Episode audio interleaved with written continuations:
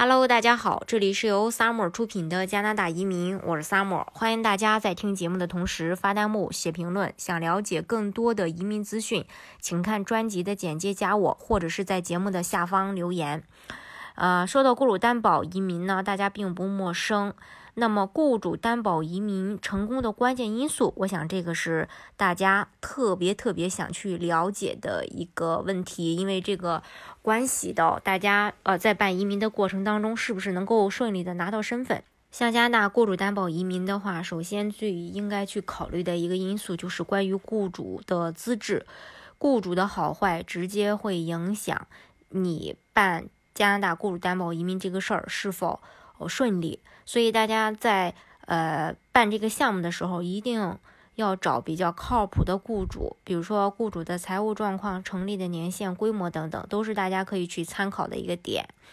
呃，另外呢，就要考虑它的一个申请的流程。流程的话，其实从大的方面分，就是省提名和联邦的审批嘛。省提名的审批的话，就是呃，有的省对申请人的资料审核的会比较严苛一些。然后，因为受疫情的影响，呃，可能会有一点长。比如说，现在的 ARPP 就没有之前批的那么快。当然，ARPP 的话，其实也主要还是看一些职业。呃，比较呃，他们那边比较缺的一些人审批的还是挺快的。比如说关于这个护理，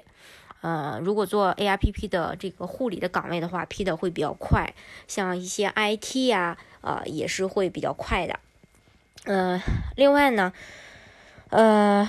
就是审核的这个过程当中呢，客户可能会遇见。一些补资料的这个情况，那如果呃你到时候提供的这个补件资料没有那么完美，可能会被拒签。呃，另外如果是说雇主呃资质没有那么好，也可能会被拒签。嗯，但是话又说回来，如果省提名顺利通过了，就代表申请移民这个事儿就八九不离十了，只是说你的案子还要交到联邦里去审核。还有就是，即便是现在疫情期间，有的省要求也比较低，然后申请的人也比较少，然后审理的速度呢就会比较快，那审核的难度也会相应的去降低的。比如说现在的萨省，那像嗯 BC 省和安省的话，就是比较综合的一个呃两个省份了，嗯，它是介于 ARPP 和萨省之间，嗯，另外呢就是联邦的审核，在联邦的审核阶段的话。呃，主要还是去看客户的背景，还有体检，还有无犯罪。如果没有重大性传染疾病，又没有什么刑事犯罪，然后呃，你个人的背景本身就不是威胁加拿大国家安全的人，所以呃，只要不是这三点，基本上都能过，没问题。只是说现在联邦呃审核都会有一个很长的周期，如果是。走直接走 EE 或者一些试点项目的话，那联邦阶段就会比较快，大概是六个月左右。呃，之前没有疫情的话是六个月之内就会获批。那现在如果有疫情，那有的申请人可能，嗯，这个周期整个会稍微拉长一些，但是不会拉长的很多。啊，还有一种呢，就是普通的通道，就是像很多省提名的项目走不了 EE 的这种，呃，整个的联邦的审核周期就会比较快，呃，比较慢。啊，然后大概的周期的话是呃一年或一年半左右，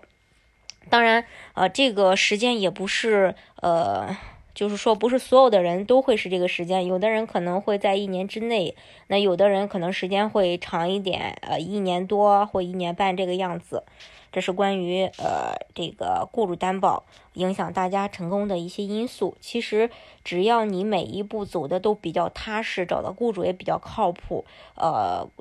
本身加拿大雇主担保移民这个项目呢，也是呃成功率非常高的啊，因为现在的话，那像在加拿大经济类移民当中，嗯，通过雇主作为担保的项目越来越多，然后可能未来呢，这也会是一个大的趋势，呃，所以呃，目前做这个项目只要合理，呃，成功率是挺高的。当然，除了这些，除了雇主担保移民以外呢，加拿大还有其他的一些项目。比如说，呃，联邦技术移民、联邦技工移民、联邦经验类移民，还有各个省的一些省提名，呃，技术移民纯靠打分的，不需要雇主的一些项目啊，还有一些那个联邦自雇移民啊、联邦创业移民啊，还有魁北克的投资移民啊，各个省的企业家移民啊等等，只要是适合大家的，都是比较好的一些项目。通过这些项目呢，也能很顺利的拿到身份。但如果你分数不够，然后做投资类条件也不够，然后呃雇主担保呢，可能会是你一个很好的选择。